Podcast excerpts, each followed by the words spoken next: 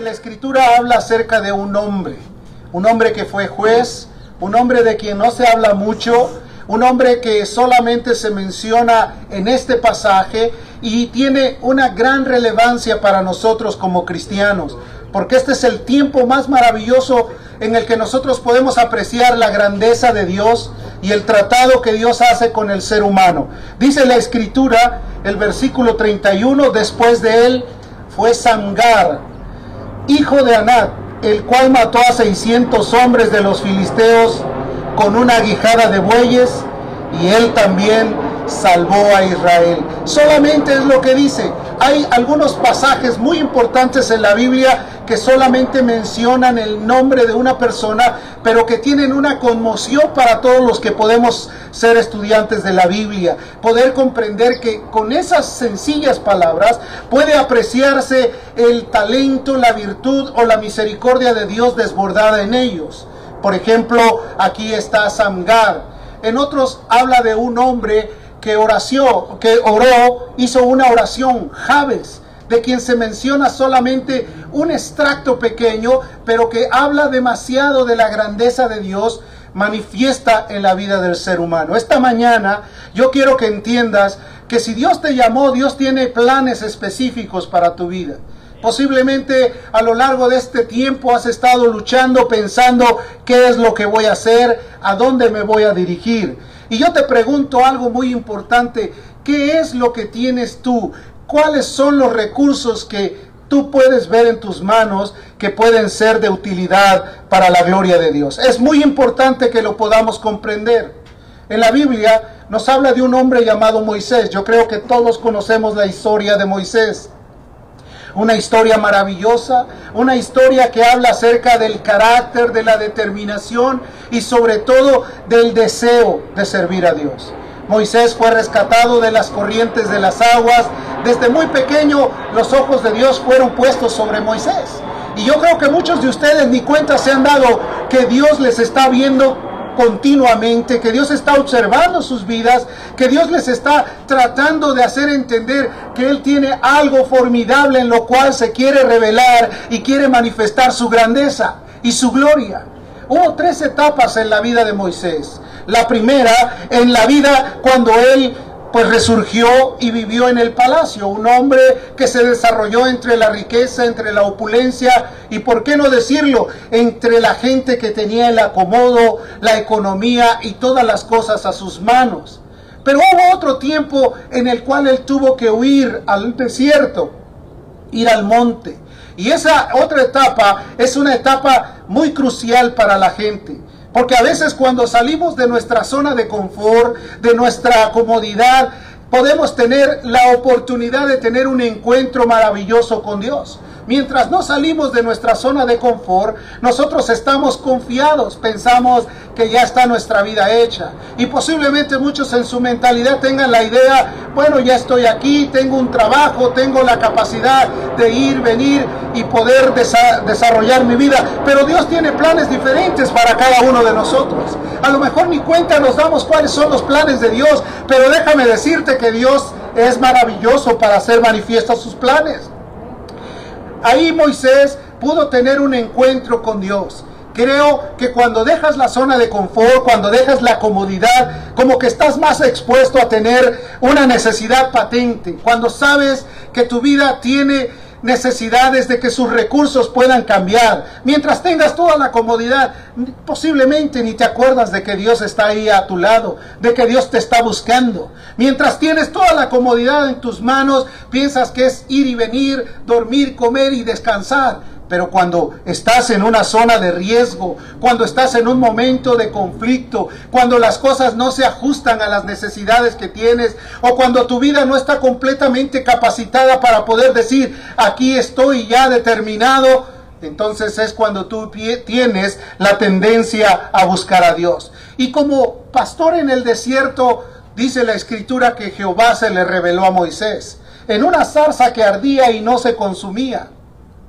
Y ahí el Dios del cielo le habló a Moisés y le dijo, quita las sandalias de tus pies porque el lugar que pisas es santo. Ahora te voy a llevar a caminar a los terrenos donde tú ni siquiera te imaginas. ¿Estarías dispuesto a ir a caminar a donde Dios te mande? ¿O estarías dispuesto a agarrarte de tu zona de confort? De aquí no me muevo porque aquí ya tengo mi provisión, ya tengo todo. Déjame decirte que Dios es maravilloso. Cuando Dios llamó a Abraham, Abraham estaba completamente estable. Tenía la capacidad de vivir, de relacionarse, de funcionar como un patriarca. Pero Dios le dijo, Sal de tu tierra y de tu parentela y te voy a llevar a un lugar que tú no conoces. Y obviamente es ahí donde radica la actitud de obediencia de nuestra parte. Nuestras vidas están dispuestas a obedecer o a decir, no puedo, estoy equivocado, no puedo salir adelante porque no quiero dejar mi comodidad.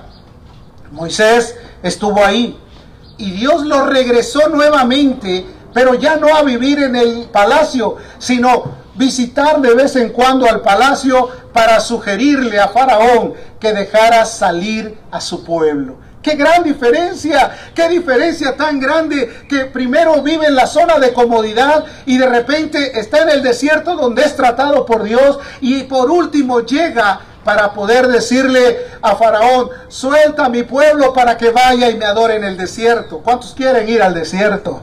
No todos quieren dejar la comodidad. No, ese, trabajo es para fulano de tal. Y a lo mejor tenemos hasta la inclinación de decir, yo estoy orando por usted para que lo mande al desierto. Mejor ora por ti para que digas, Señor, heme aquí. Hágase tu voluntad en mí. Eso es algo muy importante y muy difícil que a veces no queremos manifestar.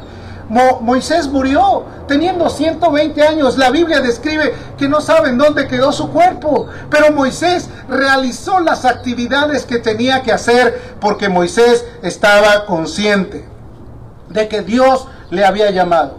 La Biblia dice que Sangar solamente tenía una guijada de bueyes. Ahora, tú no confundas una guijada con una quijada. La quijada la tenía Sansón.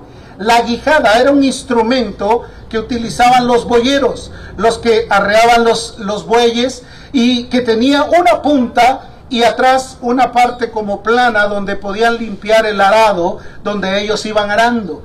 Así que con esa arma, que no era un arma sino una, un material de trabajo, él pudo defender y salvar al pueblo de Israel con esa guijada de, de bueyes.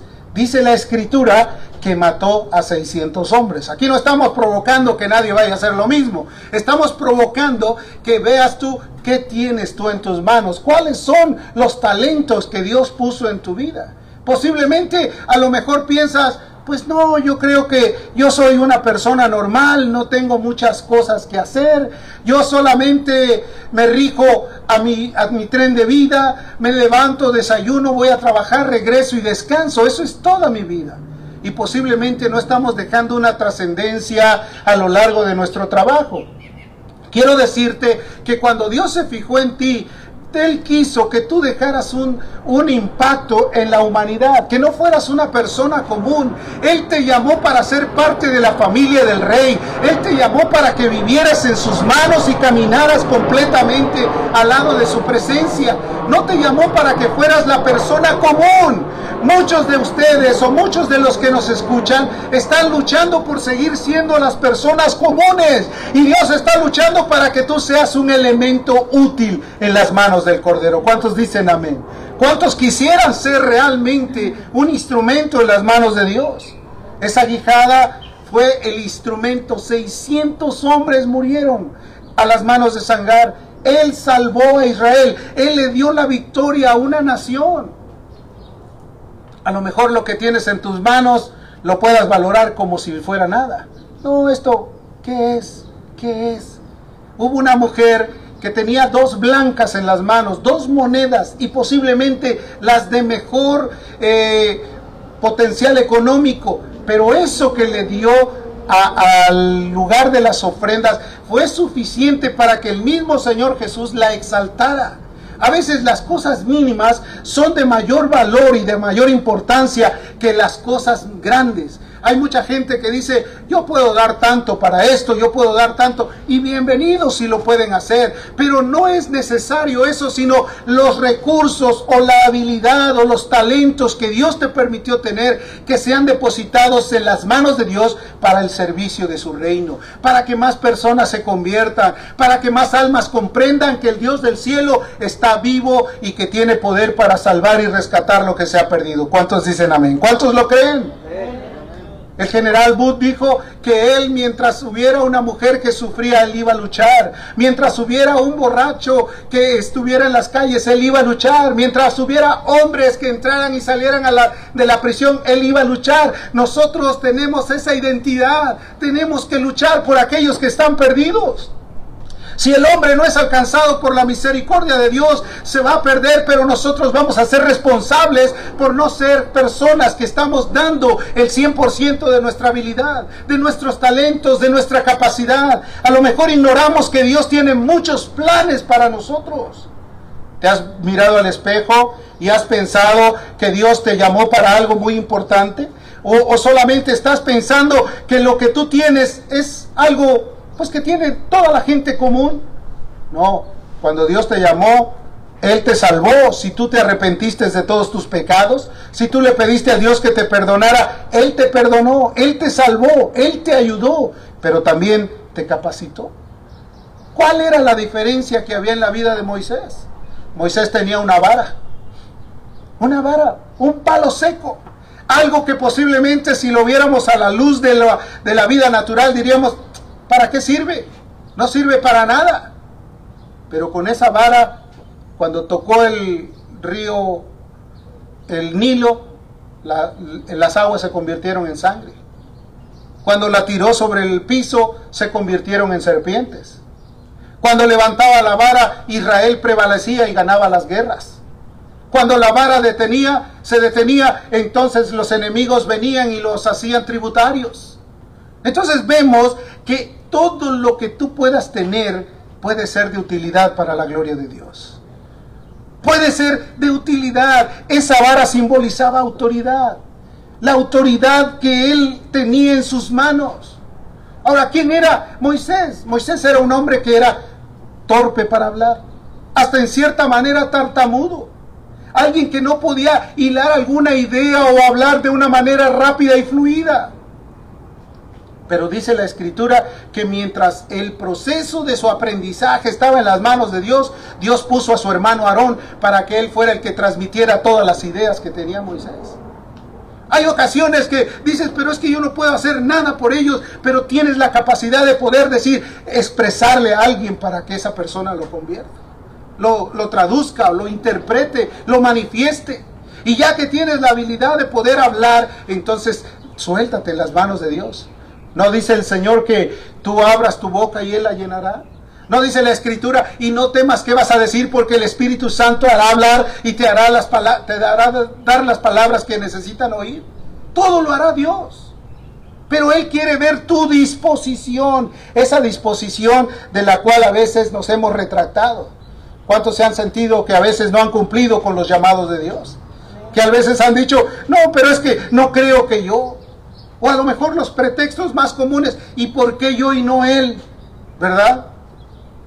¿Por qué? ¿Por qué lo tengo que hacer yo? ¿Por qué no haces esto? Y estamos casi más entregados a decir, voy a orar por fulano de tal para que Dios lo use. Pero cambia ahora las intenciones y di, voy a orar para que Dios me use. Amén. ¿O no les gusta la idea? No, es que yo no soy digno, es que yo no puedo, es que a lo mejor este, me van a descubrir. Moisés había, le había dado un golpe a un egipcio y lo había matado, por eso lo habían perseguido. Entonces cuando el Señor lo llama, él pregunta, ¿y, y yo por qué? ¿Y quién, es, quién me está enviando? Y esa voz del cielo vino tronante para su mente, le dijo, yo soy el que soy. Quita las sandalias de tus pies, cambia tus hábitos, cambia tu mentalidad, deja de estar pensando en el pasado, no hagas notoria la vida pasada ni pienses que fue mejor que hoy. Dios hace nuevas todas las cosas para que tú las pongas en práctica, para que realices la actividad que Dios quiere. Dios tiene cosas maravillosas que a lo mejor ni siquiera piensas en las cuales te va a usar. ¿Cuántos dicen amén a ello? ¿Sí? Otros dicen, es que yo ignoro todo, no tengo capacidad. Mi mente es como de teflón, nada se me pega. Pero la escritura dice que el Espíritu te hará hablar sus palabras. No es parte de tu conocimiento, no es parte de tu aprendizaje, es parte de estar en la presencia de Dios para que toda la obra de Dios se manifieste en ti. Él te va a usar, el Espíritu hablará por nosotros. Él nos envió para hacer la obra y para trabajar prácticamente como Él quiere. Otros dicen, no soy elocuente, se me atoran las palabras, digo una cosa en lugar de decir otra y en lugar de ayudar salgo en problemas. No, tienes que tener la capacidad de decir, Señor, habla tú que tu siervo oye. Déjame que yo hable por ti. Otros piensan, pero ¿quién va a creer en mí si mira cómo he sido? La escritura dice que de modo que si alguno está en Cristo es una nueva criatura. Las cosas viejas pasaron y aquí todas son hechas nuevas. Ninguno de los que estamos aquí en el pasado teníamos la dignidad de pararnos enfrente de alguien para decirles que Jesucristo era el Salvador del mundo, porque estábamos también muertos en delitos y pecados hasta que la gracia de Dios vino y nos rescató. Entonces ahora tenemos la autoridad de poder decir Jesucristo es el Señor, Él vive y reina, es el camino, la verdad y la vida. Y hay que venir a la luz para que la gloria de Dios se manifieste. Pero cuando no, teníamos hasta vergüenza de que nos viéramos, de que nos vieran. Habíamos hecho las cosas equivocadamente, habíamos actuado de una manera personal y egoísta. Pero cuando Cristo nos salvó, entonces pudimos tener un arrepentimiento y decirle, Señor, perdóname y cambia mi vida. ¿Cuántos dicen amén? Eso fue lo que hizo. Sin duda alguna, toda esta realidad con nuestros conflictos personales y a veces cuando Dios nos llama, todo lo que tenemos en nuestras manos lo hacemos muy propio. Es mi tiempo. ¿Sí? Pero ve y haz esto. No, es mi tiempo. A mí me gusta llegar a la hora del servicio, ya cuando todo está listo. Es mi tiempo. Tener la disposición de decir, el tiempo mío es el tiempo de Dios. Porque todo lo que tenemos gracias a Él es que lo hemos obtenido. Él ha sido bueno. Levante la mano. Todos hemos recibido la bendición de Dios. Todos hemos alcanzado la misericordia. Todos hemos sido manifiestos. Otros dicen mi talento. Mi talento. El talento que tienes es porque Dios te lo ha permitido. Si tienes alguna capacidad es porque Dios te la ha dado. Yo sé tocar bien la guitarra, yo puedo, cantar. Ese talento es de Dios, amén. Úsalo para la gloria de Dios. Oh, pero es que yo no tengo ninguna de esas habilidades espirituales, pero yo sé hacer otra cosa. Úsalos también para la gloria de Dios. Pueden ser usados para la gloria de Dios. La Biblia habla de una mujer llamada Lidia, que dice la escritura que hacía ropa. El apóstol Pablo hacía tiendas. Todas las capacidades que tenían las usaban para la gloria de Dios. La Biblia habla de un hombre llamado Bernabé que tenía unas eh, propiedades y cuando llegó el llamado de Dios para sus vidas, él trajo todas sus cosas a los pies de los apóstoles. Ahora, con esto no te estoy diciendo que traigas tus propiedades y las pongas aquí. Lo único que te estoy diciendo es que sepas que cuando tus talentos sabes que son de parte de Dios, no los mente para el servicio y para la gloria de nuestro Dios Todopoderoso. Él es el único que lo hace. Otros piensan que el talento que tienen no tiene nada que ver. Yo te preguntaría, ¿qué hay? ¿Qué es lo que posees tú en tus manos en, esta, en este tiempo? La Biblia habla de muchas personas que entregaron todo lo que tenían.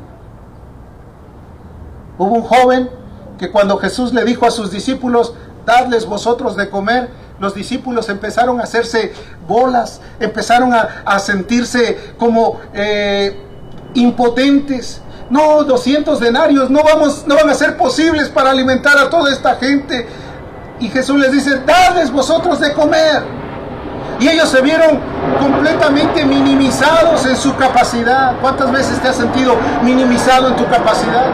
De que dices, no puedo, es que es imposible, es que ese trabajo no es para mí, es que me piden tienes algo en lo cual tengas que estar eh, tratando de evadir el llamado de Dios. La Biblia dice, muy importante, que cuando ellos vieron que eran imposibles, vino un jovencito que traía solamente unas piezas de pan y unos peces y los pusieron en las manos del Señor. Y él pudo bendecir esas cosas por muy pequeñas que fueran. Si Dios bendijo la guijada de Samgar, si Dios bendijo la vara de Moisés, si Dios bendijo los panes y los peces y los multiplicó que les dio de comer a cinco mil hombres sin contar a las mujeres y recogieron doce cestas de ellos, ¿no podrá bendecir los talentos que tienes en tus manos? ¿No será que estamos eh, esperando que un día escuchemos la voz de Dios que nos diga qué has hecho con tus talentos o da cuenta de tu mayordomía? Eso sería terrible. Querido hermano, si sabes hacer algo, hazlo para Dios. Hazlo para que la gloria de Dios se manifieste. Entrégaselo a Dios. ¿Qué tienes en tus manos? ¿Qué hay? ¿Qué potencial puso Dios en tus manos? Habilidades, talentos, determinación. ¿Qué hay? Limitantes, conflictos, tragedias. ¿Qué hay en tus manos? ¿Qué tienes para darle a Él? Deuteronomio dice que cuando vengamos a la casa del Señor no nos presentemos con las manos vacías. A veces nuestras manos están tan ocupadas que ni, ni, siquiera podemos alabar a Dios con libertad. A veces nuestra mente está tan ocupada que no podemos decirle a Dios todo lo que se merece, que le demos la gloria que Él necesita recibir de nosotros. La Biblia describe que Él merece toda la gloria, la honra y la alabanza, porque suyo es el poder por los siglos de los siglos. Amén. ¿Qué hay que tú le puedas dar? Muchos lo que tienen en sus manos en, la, en, el último tiempo es la tecnología. La tecnología no los deja ni siquiera descansar. Por eso no tienen ni siquiera puntos de comunicación y los ves aislados, como robots metidos en la tecnología. No le hacen caso a nadie. O que en la madrugada todavía están con la misma tecnología ahí. Eh, de madrugada viendo el teléfono, eh, mandando textos, enviando comentarios, haciendo todo tipo de cosas y, y, y, llenándose la mente de todas las imágenes. Como dice Jeremías, a veces el mundo está así, dice, se entontecen con las imágenes. Viven completamente aislados de la realidad. ¿Por qué? Porque no han dejado que las manos de Dios puedan obrar misericordia en esas vidas. La vida que Dios nos ha permitido, querido hermano, es lo mejor. Podemos respirar, podemos alabar a Dios, podemos bendecir. Y qué bendición que la tecnología hoy la estemos utilizando para llegar más allá del charco, para que crucemos las fronteras, para que llegamos hasta los límites donde jamás pudo entrar alguien con este mensaje. Querido hermano, ¿has orado para que la gloria de Dios pueda abrir más puertas? ¿Has pedido que Dios derrame su corazón en los corazones que se acercan? Hay muchos que viniendo a las reuniones se distraen con cualquier cosa. Ahora imagínate en, en las casas, los que están ahí sentados. Se distraen porque se cayó algo, porque tienen que correr para acá, porque tocaron la puerta y no están ahí y no están presenciales. Querido hermano, es un milagro que el mensaje esté llegando. Hay algunos que toman un tiempo con sabiduría y lo dedican específicamente para escuchar un mensaje y tratar de ver qué es lo que Dios tiene para ellos. Porque cada mensaje hay algo especial para ellos. Así como un día nos habló a nosotros, así también es el mensaje para cada persona. Hay ocasiones que estando presencialmente ni siquiera pueden dar una idea de lo que se trató de decir, pero después estando a solas dice, Señor, ¿cómo me estoy perdiendo que tú estás llamándome a mí? Yo tengo eh, historias, evidencias. Ha habido personas que a lo largo del tiempo me hablaron y me dijeron, escuché un mensaje en un cassette y por esa razón me convertí. Y no ha sido uno ni dos, han sido varios la gente que me ha dicho eso. Entonces, querido hermano, usemos todos los medios que Dios nos permite. En Israel había una viuda. que pensaba morir de inanición, imagínate, el hambre era mucha. Y entonces salió y empezó a buscar leña para poder cocinar un pequeño, una pequeña pieza de pan, porque ya no tenía ni harina ni aceite. Y allá buscando sus medios para poder sobrevivir, Dios envió a un hombre llamado Elías que le dijo, ven, ¿qué haces? Y ella le dijo todo lo que había en su corazón. Le explicó, pues ya estamos aquí para morir. Ya no hay nada que hacer. Ahorita voy a cocinar mi pan, me voy a encerrar con mi hijo, lo vamos a comer y vamos a esperar que la muerte nos alcance. ¿Cuánta gente está pensando eso? Ya, lo que Dios quiera.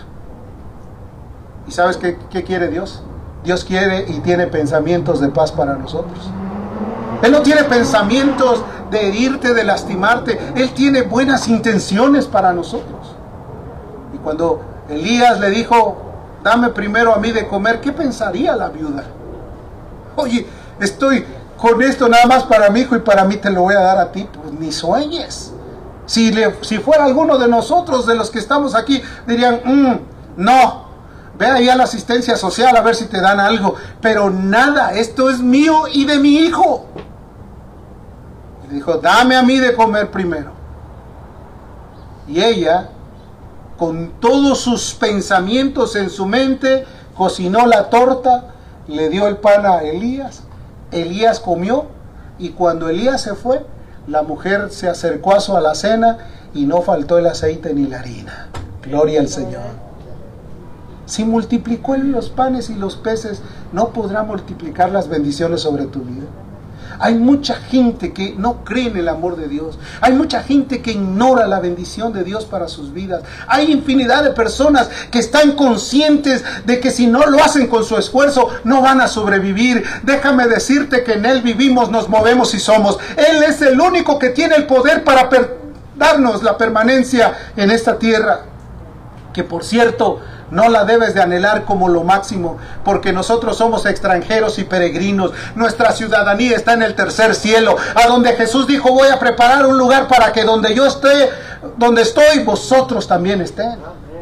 Pero a veces pensamos, no, esto es muy mío, y esta es mi comodidad, y este es mi confort. No pienses en eso, piensa en las almas que están necesitadas del llamado de Dios. Amén. ¿Cuántos están dispuestos a dar su testimonio como cantaron? Donde estén. Pero buen testimonio, ¿eh? No al rato vayan a decir, por este ya no quiero nada con el Señor. No, buen testimonio, que puedas dar el testimonio de vida, que puedas decir, Jesucristo me cambió, me cambió de las tinieblas a la luz, era yo un completo enemigo del reino y ahora yo quiero ganar a las almas que están perdidas para la gloria de Dios. Ve tus manos, ¿qué es lo que tienes ahí? ¿Cuántos talentos puso Dios en tus manos? Velos con confianza, con fe, no místicamente. No vayas a decir, ay, se me apareció una moneda, no. Sino, ¿qué es lo que Dios puso en tus manos? Capacidad, talentos, inteligencia, masculinidad, para que no estés ahí, como dice el apóstol Pedro, portaos varonilmente y esforzados. Nada de que no puedo es difícil, no, con valor. Todo lo puedo en Cristo que me fortalece. ¿Qué tienes en tus manos? Tráelo a los pies de Jesús. Levántate y dile, aquí están mis, lo que has puesto en mis manos. Las voy a usar para tu gloria. Los voy a hacer con obediencia. Voy a caminar para ti. Voy a tratar de hacer lo mejor de mi vida para ti. Porque a veces pensamos que nos merecemos todo. No queremos ni levantar el plato donde comemos. Dios quiere que traigas tus talentos delante de la presencia de Dios. Y quiero decirte que Dios lo único que quiere es tu corazón. Hijo mío, dame tu corazón. ¿Con qué te presentarás a la casa de Dios? ¿Qué traes delante de Dios para ponerlo en su presencia. Yo en esta mañana te quiero decir algo muy importante. Todas las cosas, por mínimas que sean, van a ser usadas si tú se las pones en las manos de Dios. Si tú las retienes como tuyas, no van a funcionar para el reino. Si tú caminas y ves a un niño con su papá o su mamá caminando y ve algo en un aparador, dice, eso es mío, es mío. O si lo ve en las manos de otro pequeño, es suyo, todo es suyo. A veces queremos que todo lo que está alrededor es nuestro. Nosotros realmente lo único que tenemos es el amor de Dios en nuestros corazones. ¿Y sabes qué? El amor de Dios funciona cuando tú te niegas a ti mismo. Toma tu cruz y síguela. Y a veces a lo mejor tú no puedes valorar ahorita nada de lo que tienes, pero puedes decirle, aquí está mi corazón, toca mi corazón, cambia mi corazón. Déjame ver con claridad lo que no puedo ver con mi vista natural, porque a lo mejor tanto ha sido el tiempo de vivir ajeno a la vida de Dios que piensa uno que uno ha sobrevivido porque uno es muy hábil. No, hermanos, todo don perfecto y toda buena dádiva proviene del Padre de las Luces, en el cual no hay sombra ni mudanza de, de variación. Si hay algo que podemos agradecerle a Dios en este momento, es todo lo que nos ha dado. La vida, la capacidad de poder comer a gusto, de descansar en paz y de tener la habilidad de poder realizar cualquier obra. En su nombre y todas las cosas que hagáis, sea de palabra o sea de hecho, sea en el nombre del Señor, dando gracias a Dios el Padre. Podrás extender tus manos y decir, esto es lo que traigo para ti.